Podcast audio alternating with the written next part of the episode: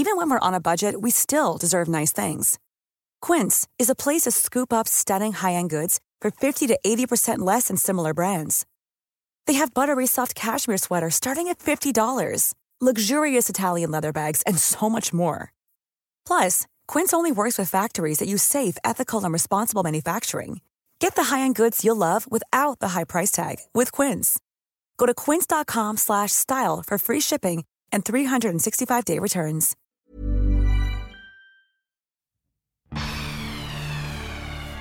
Er hat diese Schwäche aber zugelassen und das kommt beim Zuschauer unglaublich an. Also das ist, weil der Zuschauer dann plötzlich merkt, Mensch, das ist auch nur ein Mensch, dieser Prominente. Und der hat auch Probleme. Und das Leben ist nicht immer nur toll und leicht und äh, roter Teppich und Party. Das war ähm, äh, ganz berührend mit Horst Lichter. Und äh, ich weiß auch nicht, warum man nicht das zugeben kann als Prominenter, dass es einem auch mal nicht gut geht im Leben. Ne? Es geht uns ja allen nicht immer nur gut.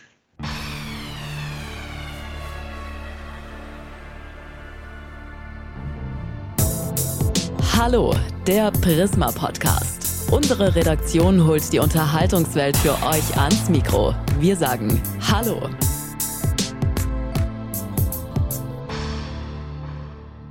Ja, liebe Podcast-Fans, herzlich willkommen wieder bei einer neuen Folge von Hallo, dem Prisma Podcast. Ich bin Stefan Braun, Chefredakteur von Prisma und ich hole hier regelmäßig Prominente für euch ans Mikro. Heute ist Michael Kessler bei mir. Michael, schön, dass du da bist. Ich sage mal Hallo, dem Podcast entsprechend. So passt das, perfekt. Aber Michael, du weißt ja auch, beim Prisma Podcast ist es fast schon Tradition, dass sich die Gäste selbst vorstellen. Und deswegen bin ich total gespannt. Wer ist Michael Kessler? Äh, Michael Kessler ist ein Schauspieler, äh, der in Wiesbaden geboren ist ähm, und äh, nebenher, neben der Schauspielerei auch noch schreibt und manchmal inszeniert und viele verschiedene Dinge macht und neugierig ist und die Abwechslung braucht. Ah, okay, ja, die Abwechslung. Stimmt, das habe ich in der Vorbereitung in der Tat nochmal gemerkt. Das ist mir also sehr deutlich geworden, dass du die Abwechslung brauchst und dass du sie liebst und dass du sie auch zeigst. Aber darüber reden wir gleich nochmal. Ja. Damit wir dich einfach am Anfang nochmal so ein bisschen besser kennenlernen, habe ich so ein kleines, so ein kleines Fragen-Ping-Pong einfach mal vorbereitet. Und ich mhm. werfe dir das einfach mal so rüber. Weil Prisma, ja. wir sind ja auch das Fernsehmagazin, das weißt du ja. Und deswegen frage ich dich, lineares Fernsehen oder Streaming? Beides. Beides, ah, okay. Kommt es so ein bisschen auf die Situation drauf an bei dir oder dass du sagst, hey, ich habe jetzt den Tatort verpasst und ich gucke mir jetzt dann später nochmal in der Mediathek an oder? Ähm, also ich bin kein Fernsehplaner. Ich äh, plane jetzt nicht, heute Abend gucke ich das und das. Ich steige spontan ein und dazu gehört es natürlich auch ins lineare Fernsehen nach wie vor reinzuschauen oder äh, zum Beispiel die Tagesschau zu gucken oder, oder sowas. Ähm, das hole ich mir durchaus noch aus dem linearen Fernsehen und das lineare Fernsehen hat nach wie vor fantastische Dokumentationen und Spielfilme und Serien. Das darf man nie vergessen bei all dem großen Streaming-Angebot. Aber natürlich lockt mich auch der Streamer in, in sein Programm und ähm, auch da bin ich unterwegs. Ich gucke mir viel an, ich gucke mir vieles Verschiedenes an und möchte immer wissen, was los ist. Okay, dann machen wir weiter. Helene Fischer oder die Rolling Stones? Rolling Stones, definitiv. Hast du sie gesehen jetzt, kürzlich in Deutschland? Leider nein. Ah, schade, ja. Bier oder Wein? Bier. Nicht den französischen Wein, da kommen wir nachher nochmal drauf zu sprechen, äh, bei ziemlich äh, beste Nachbarn zum Thema Frankreich, nicht? Also sagen wir so, im Sommer trinke ich eher mal ein Bier und im Winter eher mal ein Rotwein. Also ich bin saisonal gebunden dann, ja? Okay, gut. Dann Veggie Bowl oder ein Rumsteak? Was war das erste? Eine Veggie Bowl, also eine Bowl. Äh, Bowl. Gut, gut, okay. So, und Urlaub? all-inclusive in der Sonne oder lieber mit dem Auto zu den besten Nachbarn? mit dem Auto zu den besten Nachbarn. Sehr gut. Über die besten Nachbarn sprechen wir dann gleich nochmal. Das haben wir ja eben schon mal so ein bisschen, so ein bisschen angerissen. Ja, und ähm, ich habe ja gerade eben schon gesagt, Michael, mir ist in der Vorbereitung auf das Gespräch nochmal so bewusst geworden, was du eigentlich schon so alles gemacht hast. Und man, du bist ja noch gar nicht alt, du bist Mitte 50, also du bist ja, stehst ja, stehst ja mitten im Leben. Also das ist ja, das ist ja Wahnsinn, was du in den letzten über 30 Jahren so alles schon so auf die, auf die Muttscheibe gebracht hast, wenn ich mir deine Filmografie und sowas so anschaue. Ähm, und da sind mir so ein paar aufgefallen, wo ich sage, boah, da, da fragst du aber nochmal nach. Zum Beispiel ist da die Lindenstraße aufgetaucht. Ja, die Lindenstraße, natürlich. Wer kennt sie nicht? Ähm, das gab's, äh, oh Gott, 1900 wann war ich da? 1991 oder 92? Ich meine, es muss 92 gewesen sein. Genau. Das war, das also war nach Manta Manta, glaube ich. Ne? Genau, weil das einen sehr simplen Zusammenhang hat. Der Caster von der Lindenstraße war auch der Caster von Manta Manta, nämlich Horst Scheel. Und Horst Scheel spielte auch in der Lindenstraße mit. Teilweise trat er auf als Vermieter. Und ähm, ich war ja bei Manta Manta gerade fertig mit der Schauspielschule, also Anfänger. Da ähm, schaut man sich auch um nach dem einen oder anderen Zubrot. Und dann rief Horst Scheel eines Tages an und sagte, du, Tagesrolle in der Lindenstraße. Und ähm, da habe ich natürlich sofort gesagt, ja klar, und spielte irgendwie einen, oh Gott, äh, die haben ein Essen veranstaltet in ihrer Wohnung und ich habe da serviert oder so. Also ich war ein Kellner, der zu Hause dann die bedient, nämlich den äh, Herrn Beimer und seine schon Freundin damals. Ne? Er war da schon getrennt von Mutter Beimer. So kam ich für eine Folge in die Lindstraße. Gut. Ja, und dann ist mir da ähm, auch begegnet Wetten das. Da warst ja. du quasi Außenmoderator. Richtig. Äh, da gab ich den Günther Jauch mal wieder und machte eine Außenwette in Düsseldorf. Da ging es um äh, so Kanu oder, oder äh, Ruder. Ich glaube, es war eine Ruderwette. Und ich weiß noch, dass ich da wahnsinnig aufgeregt war, weil das eben live ist und weil es Wetten das ist und weil ähm, so viele Menschen da zuschauen. Und so eine Live-Schalte ist ja dann auch immer, ne, man hofft dann immer, dass alles technisch funktioniert. Und der, der Oberwitz war dann, dass ich im Grunde genommen gar nicht gesehen habe, wer gewonnen hat oder sowas. Es ging dann alles drunter und drüber. Ich, die waren ganz weit weg. Und ich, ich verstand auch alles wahnsinnig schlecht über diesen Ohrknopf. Und, ähm, aber ich, ich habe dann den richtigen Gewinner Gott sei Dank ausgemacht und, und verkündet. Und äh, da hatte ich großes Glück. Aber es war sehr aufregend. Schaust du heute noch Wetten das, wenn Thomas Gottschalk dann quasi so einmal im Jahr wie Phönix aus der Asche nochmal auftaucht plötzlich? Ich habe seine Renaissance da nicht gesehen, aber ich würde da mit Sicherheit, weil ich ein neugieriger Mensch bin, mal wieder reingucken. Ist ja, ist ja im Herbst dann wieder soweit, dann hast Richtig. du ja die nächste Chance. Ja, und dann natürlich die Schillerstraße, ja. Also das war ja, ja das waren ja wirklich ganz, ganz erfolgreiche und äh, ja fast schon atemberaubende Abende gewesen, ja, wie du das, in der Schillerstraße gelebt hast war ein, äh, ich war ja von Folge 1 an mit dabei, ähm, das war schon außergewöhnliches Fernsehen, ja. Und auch hier bewahrheitet sich eben wieder, wenn man das nicht faked, sondern wenn man das ehrlich herstellt im Sinne von, die äh, Künstler kriegen nur gesagt, so grob das Oberthema, keine Ahnung, in dieser Folge hat heute Cordula Geburtstag, Ende aus. Mehr, mehr Ansagen gibt es nicht. Die, die restlichen Ansagen kommen dann wirklich übers Ohr und man weiß nicht, was passiert und man hört nicht, was der andere Kollege für eine Ansage bekommt. Dadurch, das ist ähnlich wie bei Genial daneben, das auch so funktioniert, wenn es nicht vorbereitet ist, wenn es nicht geschrieben ist, dann und die Kollegen wirklich improvisieren und Quatsch machen und sich aufeinander einlassen, dann entsteht äh, gutes Fernsehen. Die Schillerstraße war damals ein mega Erfolg ich meine, das sind Quoten, davon träumen wir heute, da guckten fünf, zwischen fünf und sechs Millionen Menschen äh, zu. Ähm, das war schon außergewöhnlich, aber das, das hat ganz viel mit dieser, mit dieser Ehrlichkeit und dieser Wahrhaftigkeit zu tun im Entstehen. Ja, und ähm, du hast ja schon die, die Vielseitigkeit der, der anderen Kolleginnen und Kollegen da angesprochen, die man da braucht. Also man muss das schon auch können. Ne? Du brauchst da schon richtig starke ja. Leute auch neben dir. Ja, das ja. ist so. Improvisation so ist wahnsinnig schwierig. Wir haben natürlich auf der Schauspielschule damals improvisiert, aber längst nicht in diesem Ausmaß. Und mhm. man hat schon die Hosen voll. Es gab auch viele Kollegen, die wollten nicht in die Sendung kommen, weil Ach, sie echt? das zu, ja, ja, weil sie das nicht mögen, äh, weil ihnen das zu unsicher ist, weil sie nicht wissen, ob sie da funktionieren und ob sie komisch sind und so weiter. Darauf muss man sich natürlich einlassen. Äh, die, ich bin da auch damals reingegangen, habe gesagt, ich probiere das, ich weiß gar nicht, ob ich das kann. Wenn ich scheitere, dann ja, dann lasse ich es halt wieder. Aber ähm, ich, ich war, mich, mich hat das gereizt damals, das auszuprobieren.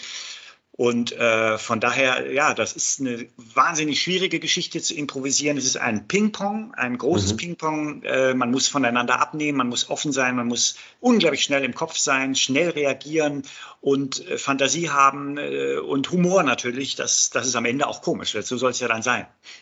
Das heißt, ihr habt also wirklich auch Kolleginnen und Kollegen angesprochen, wo ihr sagte, boah, den trauen wir das zu und die hätten wir jetzt ganz gerne hier und die haben gesagt, nee, ich traue mich nicht. Ja, das gab's. Okay, ja gut, okay. Ich nenne gut. keine Namen. Du merkst, ich frage da auch gar nicht nach. Ähm, dann habe ich mal gezählt, in wie vielen Kinofilmen du mitgespielt hast. Hast du die Zahl grob im Kopf? Nein. 23, kann das sein? Ja, ne? Müsste, also so wenn ich wirklich gezählt Ich hätte jetzt weniger getippt, aber. Ähm, Bist du gar nicht so jemand, der so die Filmografie so komplett im Kopf hat und weiß, in so vielen Kinofilmen, so vielen Serien doch, ich könnte dir jetzt, also die Kinofilme könnte ich dir jetzt schon aufzählen, ah, aber zum Beispiel die Anzahl insgesamt kann ich dir nicht sagen. Ist das denn so ein, so ein Genre Kino, wo du sagst, das, das liebe ich total? Ähm, das ist so, so, wenn ich mir was wünschen dürfte, so ein Kinofilm?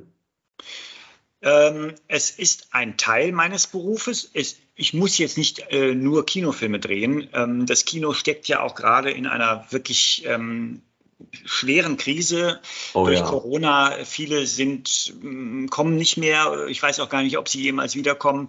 Wir haben natürlich eine große Konkurrenz jetzt durch, das, äh, durch den Stream und die Kids, ich sage immer, die Kids, die gucken halt Star Wars auch auf dem Handy. Das ist denen gar nicht mehr so wichtig wie, wie bei uns damals, dass man sagt, oh, ich muss ins Kino vor der großen Leinwand, kann ich das nur auf der großen Leinwand sehen. Das hat sich wahnsinnig, da hat sich die Sehgewohnheit wahnsinnig verändert und man muss ja auch sagen, dass die Kids heute im Kino sitzen und eher mit ihrem Handy beschäftigt sind, als dem Film zu folgen. Also das Kino hat große Aufgaben vor sich die Aufmerksamkeit wieder auf sich zu ziehen und die Leute wieder hereinzulocken. Was mir am Kino Spaß macht, ist natürlich, es ist ein, da ist, äh, das ist viel aufwendiger. Man hat mehr Zeit ähm, in, in der Produktion, im Entstehen und es ist natürlich etwas größer und gewaltiger auch im Prozess des Entstehens, äh, als das jetzt in der Fern im Fernsehen manchmal so ist. Ne? Ja, und dann eine, eine Reihe, die mir persönlich sehr, sehr gut gefallen hat äh, mit dir, nämlich die Reihe Kessler ist. Ja. Also an, fand ich eine absolute Höchstleistung von dir. Also Kompliment, Dankeschön. sich da in eine Person hineinzuversetzen und sie quasi spiegelbildlich wiederzugeben, ja, während du ihr gegenüber sitzt. Mhm. Wie, wie kam es damals zu dieser, zu dieser Idee, zu diesem Format? Äh, das Format stammt Entschuldigung, aus Israel. In Israel wurde ein Pilot damals gedreht, eine Pilotfolge von circa Viertelstunde. Das hat ein israelischer Journalist dort gespielt. Also er hat eine israelische Musical-Darstellerin ähm, interviewt, äh, porträtiert und dann am Ende sich mit relativ einfachen Mitteln einfach nur ein, eine Perücke aufgesetzt. Mehr haben die Israelis nicht ge gemacht. Sie haben, sind dann mit, diesem, äh, mit dieser Idee auf Fernsehmessen gegangen, sowas gibt es. Und da können dann internationale Fernsehsender äh, einkaufen, die Idee. Diese Idee hat das ZDF dann äh, zusammen da, damals mit ITV äh, sich sozusagen unter den Nagel gerissen. Und wir haben dann eine deutsche Adaption davon gemacht. Wir waren mit einer der ersten, die das umgesetzt haben. Es, dieses Format gab es dann auch in Norwegen, in Holland, in Spanien und ähm, sehr unterschiedlich. Also jeder hat es ein bisschen anders gemacht, aber man braucht eben einen Künstler, der sowohl ein bisschen journalistisch arbeitet, neugierig ist, ähm, als auch diese Fähigkeit hat, den Künstler, der porträtiert wird, dann nachzuspielen. Und dann kam man auf mich zu äh, und hat mich gefragt, weil ich eben in beiden Genres unterwegs war. Ich hatte schon äh, ne, die Nachttaxe gemacht für den RBB, ich hatte äh, Kesslers Expedition gemacht, war also im Gespräch auch mit normalen Menschen unterwegs ähm, und war aber auf der anderen Seite durch Switch und so weiter bekannt, dass ich auch Menschen nachspiele. Und diese Mischung war es wahrscheinlich, warum man auf mich zukam. Und ich habe das dann damals gesehen, diesen Piloten, habe sofort gesagt, was für eine tolle Idee, das mhm, muss ich mhm. machen. Und äh, dann haben wir es gemacht, 24 Folgen lang. Und es war das Schwierigste, was ich in meiner Laufbahn gemacht habe. De definitiv. Oh, das glaube ich sehr gerne. Das muss ja auch zeitlich unheimlich intensiv gewesen sein. Ja, ich meine, pro Gast ist das ja nicht mal gerade so mit ein bisschen Vorbereitung, ein bisschen Maske nee. und, und einer Stunde Sendung oder so getan. Ja? Nee, das geht nicht in fünf Minuten. Also das war eine, eine lange Recherche und ich war in dem Format äh, inhaltlich so beteiligt, dass ich gesagt habe, ich möchte gerne diese Fragen äh, mir ausdenken, auch an die Prominenten oder ihr, ihr Umfeld. Ich möchte festlegen, äh, so in welche Richtung geht das? Ne? Was ist das mhm. Thema des jeweiligen Prominenten? Jeder hat ja so ein bestimmtes Thema im Leben, wo, mhm. worauf geht man, was versuche ich herauszukitzeln. Und das war eine, eine, eine spannende Aufgabe und diese End, Endbegegnung, dieses Interview, wo ich dann dem Prominenten als er selber gegenüber sitze und er mich befragen kann, das war sehr, sehr aufregend, auch in der Produktion. Ne? Wir haben diese Interviews zwischen Viertelstunde, halbe Stunde, manchmal sogar bis zu 40 Minuten lang äh, aufgezeichnet. Und ich habe Blut und Wasser geschwitzt in diesem, man sieht es nicht, weil ich die Maske aufhabe, aber das war unglaublich äh, anspruchsvoll und, und, und anstrengend. Oh ja, aber ich glaube, Blut und Wasser geschwitzt hast nicht nur du, sondern auch dein Gegenüber, ja. ja? Also das war ja wahrscheinlich so, ne, als die Tür aufging und du kamst rein als, als ich quasi. Das muss ja ein Wahnsinnserlebnis sein. Also es war, ja. es war ja wirklich damals immer so, ja. dass, dass diese Prominenten, wir, wir haben sie in diesen Raum gesetzt, mhm. äh, dann war Stille, die haben mich nicht vorher gesehen, also die wussten nicht, wer da jetzt reinkommt.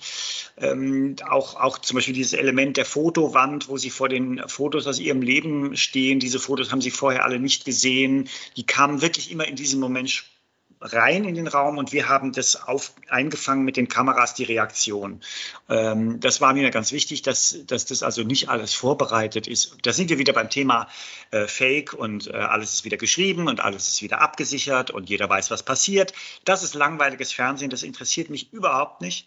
Ich bin für äh, Spontanität und für Überraschung. Das liebe ich auch als Zuschauer. Ich will überrascht werden und nicht immer wieder dasselbe sehen. 24 Gäste hattest du damals, äh, hast du gesagt, und du hast gesagt, du hast selber natürlich, so, so muss es ja da auch sein, weil, weil die Parodie ja im Mittelpunkt äh, dieser Sendung stand, da ja auch mitgestalten äh, können und müssen sogar. Das heißt, die Gäste hast du dir auch schon selbst ausgesucht, oder? Das war eine endlose Diskussion um die Gäste, weil es gar nicht so leicht war, diese Gäste zu bekommen. Mhm. Nicht jeder möchte, wollte in diese Sendung. Wir haben im Grunde genommen ganz Deutschland abgeklappert im Sportbereich, in der Politik, äh, Schauspieler, Musiker und, und, und. Ähm, auch hier, das ist ein ähnliches Phänomen wie bei der Schillerstraße. Also in der Schillerstraße hatten wir das Phänomen, ich habe irgendwie äh, Angst, ich komme nicht äh, gut rüber, ich, ich bin nicht lustig, ich, äh, ich weiß nicht, was passiert. Das ist bei der Kessler ist ja ähnlich gewesen. Es gab keine Vorgespräche, es gab keine Absprachen vorher. Hm, der okay. äh, Prominente musste sich einfach darauf einlassen und es war die ganz klare Ansage, das ist keine Promofläche. Äh, also ich sage jetzt mal, das ist keine äh, Talkshow wie jeden Abend am Freitag in der ARD äh, in, in, den, in den äh, dritten Programmen, wo eigentlich alle nur sitzen, um irgendwas vorzustellen, über ihr Buch, ihr Film oder sonst was zu reden. Das gab es bei uns nicht. Es ging um den Prominenten, um sein Leben, um seine Persönlichkeit, um seine Probleme, wie auch immer, ne, wie weit er zugelassen hat, ähm, um sein Umfeld, wie Leute ihn sehen und so. Und da wollten auch viele einfach nicht mitmachen. Es ist erstaunlich. Es war ja keine Sendung, die äh, reißerisch war oder wo es darum ging, irgendwelche Geheimnisse zu verraten um den Prominenten. Ich habe es immer verglichen ein bisschen mit dem Moment bei Zimmerfrei, wo man mit Christine Westermann immer hochging ins, ja, genau. ins Zimmer. Ne? Ja. Äh, tolle Momente, wo wir Prominente endlich mal anders sehen, wo es ja. mal ein ganz normales Gespräch geht, geht mhm. ohne Promo und so weiter. Und das ja, da möchten sich halt einige nicht drauf einlassen. Ist ja auch okay, die wollen das dann nicht, die haben dann Angst, auch hier, sie kommen irgendwie nicht gut rüber oder sie, sie wirken schwach oder ich weiß nicht, was das Problem ist. Also die, schwach wirkte in dieser Sendung zum Beispiel Horst Lichter, weil er das zugelassen hat. Ähm, äh, der ja wirklich auch nicht einfaches Leben hatte und mit, mit Krankheit und, und äh, Tod konfrontiert war und, und, und. Ähm, also er hat diese Schwäche aber zugelassen und das kommt beim Zuschauer unglaublich an. Also das ist, weil der Zuschauer dann plötzlich merkt, Mensch, das ist auch nur ein Mensch, dieser Prominente. Und der hat auch Probleme. Und das Leben ist nicht immer nur toll und leicht und äh, roter Teppich und Party. Das war ähm, äh, ganz berührend mit Horst Lichter. Und äh, ich weiß auch nicht, warum man nicht das zugeben kann als Prominenter, dass es einem auch mal nicht gut geht im Leben. Ne? Es geht uns ja allen nicht immer nur gut. Ähnlich war es bei, bei Kalli, glaube ich auch. Ich meine, ich erinnere mich daran. Ähm, er war ja auch richtig gerührt. Da floss ja auch die ein oder andere Träne sogar. Ne? Ja, und der war auch, das muss man ganz sagen, das hat er mir hinterher auch nochmal gesagt, er war geschockt. Er war mhm. geschockt, mhm. wie ich da reinkam und ihm nochmal bewusst wurde, wie er damals aussah, wie er mhm. sich wirklich, es ist ja keine Krankheit, das hat er ja auch immer gesagt, es war das reine Essen, die Lust am Essen, sich in einen Zustand gegessen hat, und als er, als er das dann nochmal so gespiegelt sah, äh, hat ihn das äh, geschockt und sehr beschäftigt damals. Und ich weiß jetzt nicht, ob es mit der Sendung äh, zusammenhängt, aber äh, es hat ja nicht lange gedauert, dass er dann wirklich diesen Schritt unternommen hat, äh, diese, diese Operation durchzuführen und mit dem Magen diese Verkleinerung. Und heute erkennen wir den Kali ja kaum wieder. Er ist äh, um, ich weiß nicht wie viele Kilos schmaler und leichter, weil natürlich das Thema äh, Gesundheit und äh, auch Angst vor dem Tod, das kam ja da alles mit hoch. Ne? Wenn man so, wenn man so lebt, wenn man ähm, seinen, seinen Körper so gehen lässt, ähm, und er hat Kinder oder ein Kind und eine, Frau und so. Also das, das, diese ganzen Themen gingen da durch, durch den Raum. Und äh, das ist doch toll, wenn man sowas ganz normal und äh, emotional vielleicht dann eben auch besprechen kann. Ja, wirklich richtig stark war das, ja. Mit den, mit den 24 Gästen, hast du denn da dein Pulver jetzt schon verschossen oder, oder können wir uns da vielleicht nochmal drauf freuen, dass es nochmal ein paar gibt?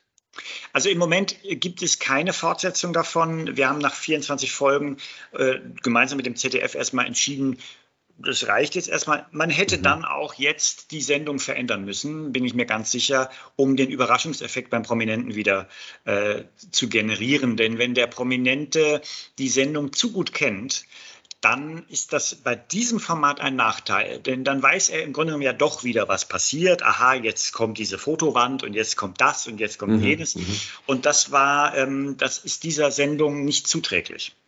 Okay. Even when we're on a budget, we still deserve nice things. Quince is a place to scoop up stunning high-end goods for 50 to 80% less than similar brands. They have buttery soft cashmere sweaters starting at $50, luxurious Italian leather bags, and so much more. Plus, Quince only works with factories that use safe, ethical, and responsible manufacturing. Get the high-end goods you'll love without the high price tag with Quince. Go to quince.com/style for free shipping and 365-day returns. Verstehe. Nochmal, nochmal zu deinen Imitationskünsten. Du hast ja früher in der Schule auch schon in der Theater AG mitgespielt. War das, kam das da schon so, so ein bisschen raus, dass du gesagt hast, hey, ich mache ganz gern jemanden mal nach oder ich bin so Nein. wie der? Nee? Wie, wie, hat sich das denn entwickelt? Wie kam das? Äh, ich, ich kann es dir nicht sagen. Das war, äh, ich hatte einen ich habe nie groß Leute nachgespielt. Also ich war nicht der Helmut Kohl-Imitator damals, wie so viele, mhm. ne? Mhm. zu dieser Zeit, als der damals in meiner Jugend ja Kanzler war und alle den nachgemacht haben. Also das habe ich überhaupt mich nicht interessiert, habe ich auch keine, äh, keine Lust zu gehabt. Und dann hatte ich ein Casting für eine Pro-7-Sitcom. Da ging es irgendwie um lustige Handwerker. Und da saß der Regisseur von Switch damals. Das war 1999. Und da ähm, habe ich die Sitcom habe ich nicht bekommen für Pro7, aber der hat mich dann eingeladen nochmal zu einem Casting für Switch, weil er sagte, wir wollen das Ensemble nochmal erweitern um einen Schauspieler. Ja, und dann bekam ich also eine Einladung zum Casting und da hieß es schon so, ja, du sollst mal ein paar Leute nachmachen. Und ich habe gedacht, oh, okay, mal gucken. Ich weiß, dass das ein, ein Wahnsinns-Casting war. Das ging, ich weiß nicht, anderthalb Stunden oder so, wo ich mir äh, den Hinternwund äh, improvisiert und parodiert habe. Und am Ende habe ich dann die, den Zuschlag bekommen auch und durfte bei Switch mitmachen. Und ich weiß noch, die allererste, der erste Drehtag war Peter Klöppel. Ah, ja. Mit RTL aktuell und der RTL-Kollege, ja. dachte, oh Gott, was Peter Klöppel, was soll ich denn jetzt da? Wie soll ich den denn parodieren? Ein Nachrichtensprecher und der ist doch so so so ruhig und klar und eigentlich eher so langweilig. Was also war, ich hatte auch da wie bei der Schillerstraße die Hosen voll am ersten Tag und war aber neugierig, wollte das probieren und entdeckte dann, dass, dass, dass ich das gut kann. Ich wusste das vorher aber nicht. Also auch da bin ich in das Projekt gegangen, habe damals gesagt, ich probiere es, vielleicht funktioniert es, wenn es nicht funktioniert, dann lasse ich es wieder. Also er ist also so ein bisschen so hingedrückt worden, ne? wenn ich es richtig verstehe, ja. äh, wurde gesagt, hey, du machst jetzt den Klöppel heute. Ja, ja. Genau. Und dann, dann, wenn ich jetzt mal, mal hier so die Liste schaue, also Florian Silbereisen, Andreas Tör, Horst Lichter hast du eben schon angesprochen. Also da ist hier niemand eigentlich sicher vor dir. ja, ja, genau. Ähm, wie, wie, wie übst du sowas? Machst du sowas zu Hause? Oder, oder, ja. oder, oder, oder ja. ja. Also das heißt also, ist, wie stelle ich mir sowas ganz, ganz, ganz konkret mal so äh, vor? Stehst konkret? du dann auch mal vor dem Spiegel und, und beobachtest Nein, dich dabei? Die Spiegelübungen sind äh, untersagt. Äh, so habe ich das in meiner Schauspielschule äh, gelernt. Äh, Spiegel ah, okay. ähm, sich angucken und gleichzeitig kontrollieren, das geht nicht. Also man, mhm. es beginnt, es beginnt eigentlich immer mit einer großen Recherche, mit erstmal, ich sitze da ganz klassisch und google die Person und äh, wo kommt der her, wie ist, wo ist der aufgewachsen, hat er einen Dialekt, was macht er im Fernsehen? Äh, und, und, und, und, wie sieht er aus? Also es entsteht erstmal ein Bild, da schreibe, mache ich mir wahnsinnig viele Notizen klar, auch das geht bis zu, äh, was hat er für eine Brille, welche Krawatten trägt er gerne, wo trägt er den Ehering, wo hat er die Uhr und so weiter und so fort, wie bewegt er sich, was ist eine typische Geste und so weiter und so fort. Und dann, wenn ich dieses, diese Aufzeichnungen habe und ganz viel geguckt habe an Material, die Person in verschiedenen Situationen in seiner Sendung, in einem Interview und so, dann beginne ich, dass ich das verinnerliche, dann äh, ja, das, das übe ich dann schon im Wohnzimmer oder wenn ich manchmal unterwegs bin im Wald oder sowas, dann spreche ich die Texte vor mich hin, dann wird, das, wird die Stimme eingeübt, der Körper eingeübt, die Gestik. Ähm, und äh, vor dem Spiegel ist das eben schwierig, wie gesagt, weil man sich dann kontrolliert. Es muss man aber so verinnerlichen, äh, ist schwer zu erklären, äh, ohne diesen Kontrollmechanismus. Also ich habe dann schon so ein Gefühl, äh, jetzt es hin oder es haut auch manchmal nicht hin. Das gibt es auch, auch mit den Masken. Dann sieht man mal eher so aus, dann sieht man auch manchmal nicht so aus. Also das die Maske und das Kostüm kommt ja dann noch dazu. Es sind verschiedene Mosaiksteine, die man da zusammensetzt. Aber äh, das ist, äh, ist ein langer und schwieriger Prozess. Das glaube ich. Da würde ich dir sehr gerne beim Spazieren oder beim, beim Laufen im Wald mal begegnen. Ja, das du, hat auch schon zu Irritationen äh, geführt, wenn die Leute dann irgendwie, wenn dann doch jemand vorbeikommt und dann äh, prabbel ich wer vor mich hin oder so. Aber die Leute wissen ja, äh, welchen Beruf ich habe. Dein Witz, aber auch deine Neugier, ähm, das stellst du jetzt in der neuen dreiteiligen ZDF-Doku, könnte man fast schon sagen. Äh, ziemlich beste Nachbarn demnächst unter Beweis. Ähm, Du, ja, du, du, bereist, du bereist drei Länder, also du fährst nach, oder bist nach Frankreich gefahren, du warst in den Niederlanden und du hast ja. auch die Schweizer besucht und du fühlst ihn so ein bisschen auf den Zahn. Genau. Ja, und es ist keine wirklich komplett neue äh, Reihe. Die Reihe gab es schon vor oh, zwei oder drei Jahren, also vor Corona, war mhm. ich schon mal in drei Ländern äh, unterwegs, in England, in Russland und in Italien. Wir hätten das gleich fortgesetzt, dieses Format, äh, konnten aber durch Corona dann nicht reisen und nicht weiterdrehen. Jetzt, diesem, in diesem Frühjahr, konnten wir es. Es geht um die Klischees, also was denken die Deutschen über die Schweizer, über die Franzosen, über die Niederländer, was denken die über uns? Stimmen diese Klischees oder stimmen sie nicht? Und äh, ich bereise diese Länder, unterhalte mich dort vor Ort mit Menschen und äh, wir gehen die Themen an, die eigentlich immer so klar auf der Hand liegen. Ne? Also sind die Schweizer wirklich so ordentlich und so sauber und äh, äh, ja, sind sie es denn? Oder? Ja, sie sind es schon. Doch, doch, ja, ja, sie sind Sie sind schon sehr, sie ticken ja. wie ein Schweizer Uhrwerk, das muss man schon sagen. Ähm, äh, und so klappern wir, klapper ich sozusagen die, diese verschiedenen Klischees ab. Mhm. Ich habe in die erste Folge mal, mal reingeschaut gestern in der Vorbereitung auf das Gespräch hier. Ähm, da bist du zu Gast in Frankreich. Ja. Und da ist mir eine, eine Zahl ganz besonders hängen geblieben. Es gibt 2300 Partnerschaften zwischen französischen und deutschen Städten, Gemeinden, Regionen. Das ist ja Wahnsinn. Also die Deutschen, die Franzosen scheinen sich schon sehr zu lieben, ja? Ja, also es geht ja hier in dieser Reihe um die europäischen Nachbarn von Deutschland und ähm, diese Klischees, man hat ja immer so viel im Kopf und man, man, wir urteilen ja heutzutage vor allen Dingen immer sehr, sehr schnell und wissen immer alles ganz genau, wie wer mhm. ist und so. Und ich kann immer nur raten, äh, selber hinfahren, mhm, selber mit genau. den Menschen reden, sie selber kennenlernen, äh, ihr Essen kennenlernen, ihre Kultur, ihre Geschichte, ihre Landschaften, ihre Natur, ähm, kommunizieren, nicht nur in irgendwelche Städte fahren und dann äh, in die Fußgängerzone in den H&M gehen in Paris und dann eine Pizza essen, sondern äh, das Land kennenlernen und mhm. die, die, Eigenarten. Und ähm, weil das ist so durch diese Globalisierung so auf so einem merkwürdigen Weg, finde ich, auch der Tourismus, dass man eben, wie gesagt, äh, man fährt nach Tokio und will dann da wieder Schnitzel essen oder man, ne, äh, man, die, die Kids fahren heute nach äh, Rom und möchten dann in die Fußgängerzone shoppen in den H&M, den es aber auch in, in Paderborn in ihrer Fußgängerzone gibt, ja, das ist irgendwie seltsam. Und sie wollen dann das essen, was sie von zu Hause kennen, anstatt zu sagen, so, jetzt ne, lernen wir das Essen dort kennen vor Ort und wir reden auch mal mit den Menschen, die dort leben und gehen nicht nur irgendwie im Tunnel äh, durch diese Städte. Das äh, kann ich immer nur empfehlen. Also eintauchen, eintauchen, kennenlernen, neugierig sein, ausprobieren, das ist doch Reisen. Das äh, anstatt immer nur jetzt abzuklappern und äh, das Selfie zu machen. Ne? Das ist, äh, haben wir jetzt auch viel beobachtet äh, auf diesen Reisen. Das ist so komisch geworden, dass Menschen also dann durch Venedig laufen, eigentlich nur noch um Selfies zu machen. Ey, völlig egal, was da im Hintergrund ist. Also man man selbst ist immer im Vordergrund, das ist ja das Wichtigste. Was da hinten jetzt für ein Palast steht, völlig egal. Hauptsache, ich kann posten, ich war in Venedig. Aber das ist ja nicht Reisen.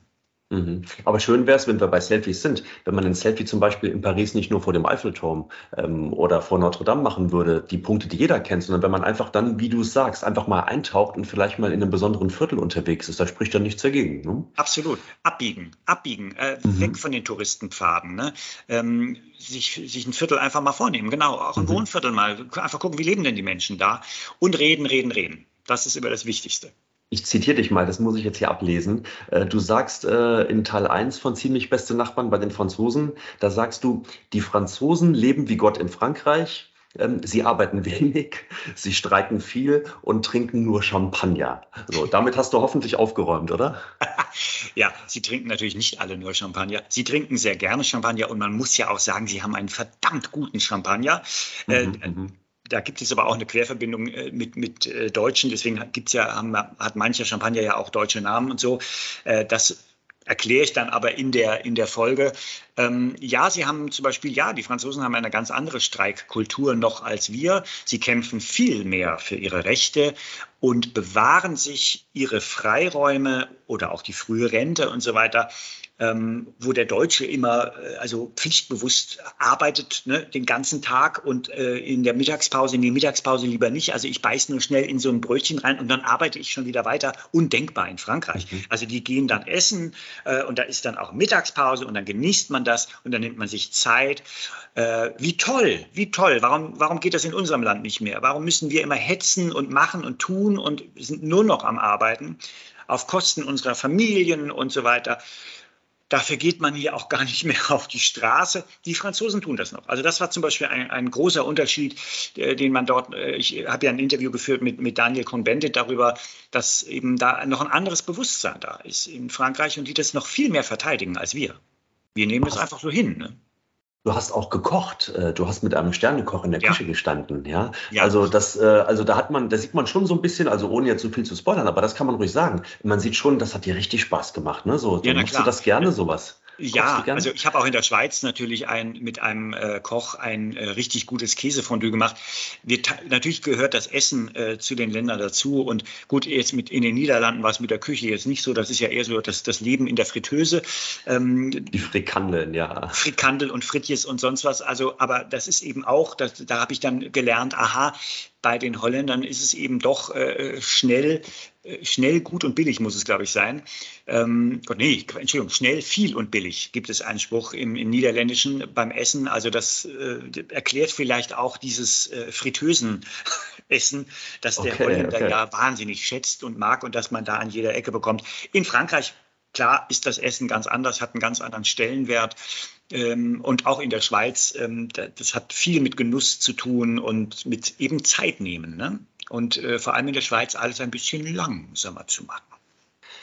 Du hast ja eben gesagt, dass du, dass du es eigentlich gerne magst, auch mal journalistisch tätig zu sein, aber auch mal auf der anderen Seite jemanden zu imitieren. Ich finde, in, in, bei ziemlich beste Nachbarn kannst, kannst du alles eigentlich. Ne? Du bist, du bist journalistisch tätig, du hinterfragst vieles. Du kommst auch mal komisch daher in dem einen oder anderen ja. Kostüm und Gewand. Ja, ähm, es ist ein, dann natürlich, ne? also es ist äh, die Redaktion Zeitgeschichte im ZDF. Das heißt, wir ähm, leiten natürlich auch äh, teilweise die, die Klischees geschichtlich oder historisch her. Wo kommt das? Das eigentlich her? Äh, wo hatte das seine Wurzel? Warum behauptet man das immer wieder? Ähm, aber es hat auch, diese Sendung hat eben auch einen Unterhaltungswert. Wir wollen jetzt nicht nur irgendwie belehren und, und trockene Fakten bieten, sondern ähm, es ist eine Mischung aus beiden. Ähm, man, man kann ein bisschen was lernen, man kann schmunzeln an der einen oder anderen Stelle. Also ideal im Grunde genommen. So, so stelle ich mir auch gerne Dokumentationen vor, wenn es nicht zu trocken ist, wenn es nicht zu ernst ist. Sie sind nicht zu trocken und sie sind nicht zu ernst. Das kann ich hier sagen. Was hast denn du persönlich mitgenommen? Hast du irgendwas, wo du sagst, boah, das habe ich da, das habe ich da mitgenommen bei, beim Dreh und das mache ich jetzt privat auch so oder setzt das mal um? Naja, also ähm, nach wie vor, die Niederländer sind natürlich viel lockerer als wir. Ne? Die sind mhm. einfach lockerer im, im, alltäglichen Umgang. Sie haben da mehr Humor, man kommt schneller ins Gespräch. Das ist in Deutschland, auch in der Schweiz, auch in Frankreich schwieriger. Wir sind einfach immer erstmal reservierter. Äh, wir haben dann immer Angst, man will uns einen Staubsauger verkaufen oder man will uns die Brieftasche klauen wenn man angesprochen wird. Äh, dabei kann man im Supermarkt an der Kasse oder im Aufzug, im Lift oder wo auch immer doch auch mal einen kleinen Witz machen oder, oder äh, nett ins Gespräch kommen. Das ist in manchen Ländern eben schwieriger. Ich schätze in Holland das sehr, dass die, die, dass, dass, dass die so locker sind und, und einen lockeren Umgang haben. Äh, ich war sehr beeindruckt von der direkten Demokratie in der Schweiz. Die Volksentscheide, die ich äh, hautnah beobachten durfte, also auf einem großen Platz. Es gibt noch zwei Orte in der Schweiz, wo man das wirklich per Hand, äh, also mit solchen Karten abstimmt. Ah, das ist ja ähm, interessant. Dinge, ja, das war mega interessant. Das das habe ich mitgenommen, dass das eben doch funktioniert. Die mhm. Schweizer machen das mit einer unglaublichen Disziplin und einer Vernunft. Ähm, also es geht da zum Beispiel um, es ging um eine Entscheidung, die Steuern zu erhöhen, um die Pflege zu finanzieren. Ähm, und sie haben dafür gestimmt, die Steuern zu erhöhen. In Deutschland undenkbar. Aber da sieht man mal, wenn Menschen auch beteiligt werden an der Politik, äh, aktiv mitmachen können, ist das ein gutes Mittel gegen äh, Politikverdrossenheit. In Deutschland wird das gerne immer so abgetan, naja, Volksentscheide, das funktioniert nicht und das können die Menschen nicht entscheiden. Das war zum Beispiel für mich in der Schweiz eine ganz andere Erfahrung, eine sehr positive, was mich sehr nachdenklich gemacht hat äh, und ich mich dann auch wieder gefragt habe, warum ist es hier eigentlich nicht möglich? Warum dürfen wir nicht äh, mitbestimmen? Oh, das kann ich sehr gut verstehen. Aber ich glaube, das hat auch was damit zu tun, dass man es dann gut erklärt, ja, dass, dass die Bürgerinnen und Bürger das dann auch besser verstehen und dann auch. Ja, die haben alle so ein ne? riesen äh, äh, Papier dabei gehabt, wo also mhm. diese Vorschläge oder diese Gesetzesänderungen also genau erklärt werden. Es gibt einen langen Prozess. Die Veranstaltung ging von 10 bis 15 Uhr, wo Pro und Contra äh, diskutiert wird, wo Menschen also auf der Bühne stehen und sagen, ich bin dafür, deswegen solltet ihr auch dafür abstimmen oder dagegen. Also ich fand fand das, ich fand das toll. Ich fand das wirklich beeindruckend. Und in Frankreich, klar, das Savoir-vivre, äh, die Mode in Paris, ähm, wie, wie, schick die Menschen sich anziehen. Also äh, da gibt es eben keine Funktionswäsche und da läuft niemand in einer Gore-Tex-Jacke rum wie in Deutschland, sondern da ist man schön angezogen, auch die Männer, da sitzen die Anzüge und so weiter. Das war toll zu sehen. Ähm, das Essen ist gut, dieser Genuss und eben auch, was ich gerade angesprochen habe, dass man eben sagt, wir kämpfen dafür, dass Zeit Zeit bleibt für Familie, für das Leben neben der Arbeit. Und dafür gehen wir auch auf die Straße. Sehr beeindruckend. Und äh, auch das habe ich einfach wieder, ist mir nochmal bewusst geworden. Ne? Mensch, jetzt hast du uns aber richtig Lust gemacht auf den Dienstag, den 6. Ja, September. Da läuft nämlich die Frankreich-Folge von Ziemlich beste Nachbarn. Also ähm, dienstags immer, das ist dann der 6., der 13. und der 20.9. um Viertel nach acht im ZDF. Richtig. Aber jetzt lege ich mal mein, mein, meine Fragen, ähm, Michael, zur Seite. Jetzt müssen wir beide über Manta Manta sprechen. Manta ähm, Manta, genau. Ihr nehmt, es gibt wirklich einen Teil 2 nach 31 Jahren jetzt? Ja, richtig. Also die Idee gab es schon lange. Ich war auch immer ein großer Verfechter davon, weil ich das Gefühl hatte, wenn wir ein gutes Buch, wenn wir eine gute Geschichte finden, wäre das als zweiter Teil äh, mit Sicherheit ein Knaller.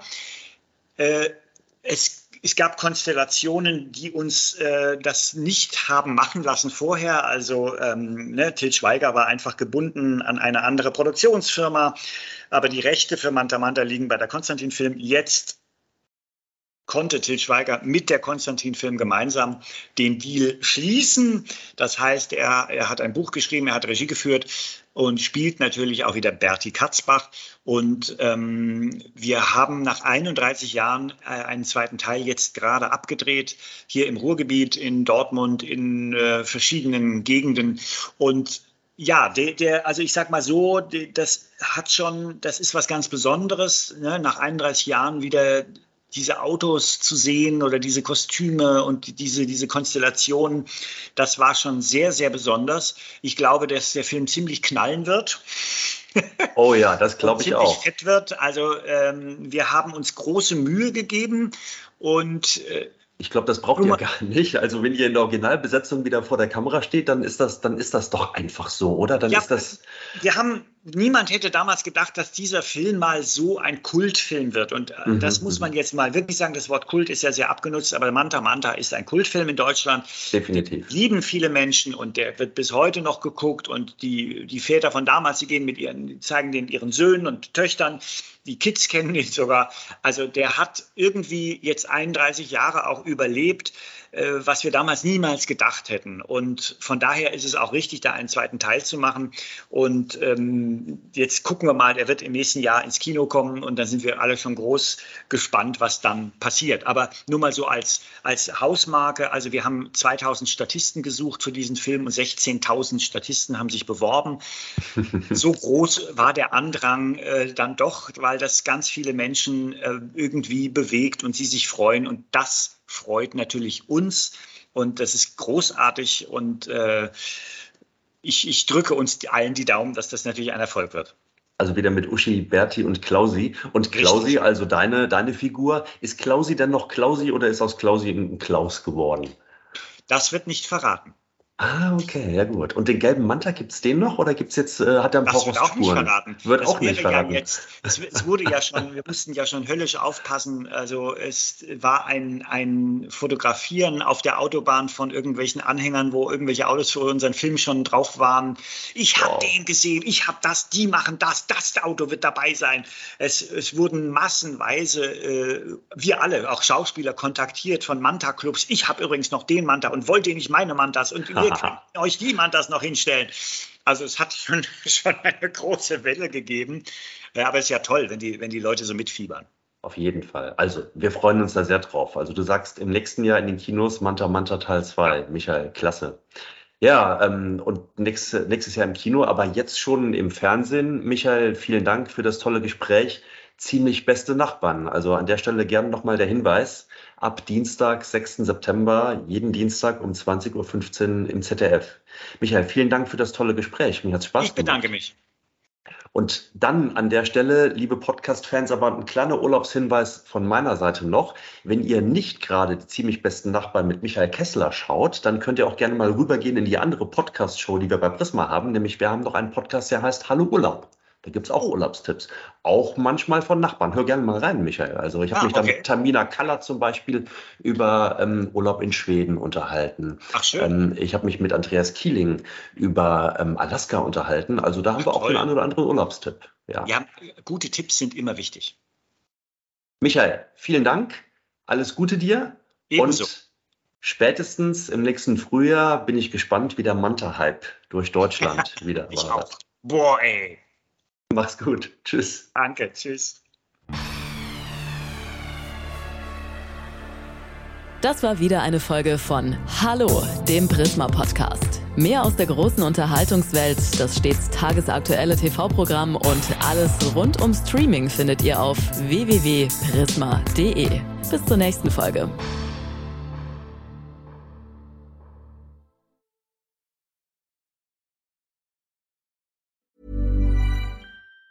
Even on a budget, quality is non-negotiable. That's why Quince is the place to score high-end essentials at 50 to 80% less than similar brands. Get your hands on buttery soft cashmere sweaters from just 60 bucks, Italian leather jackets, and so much more.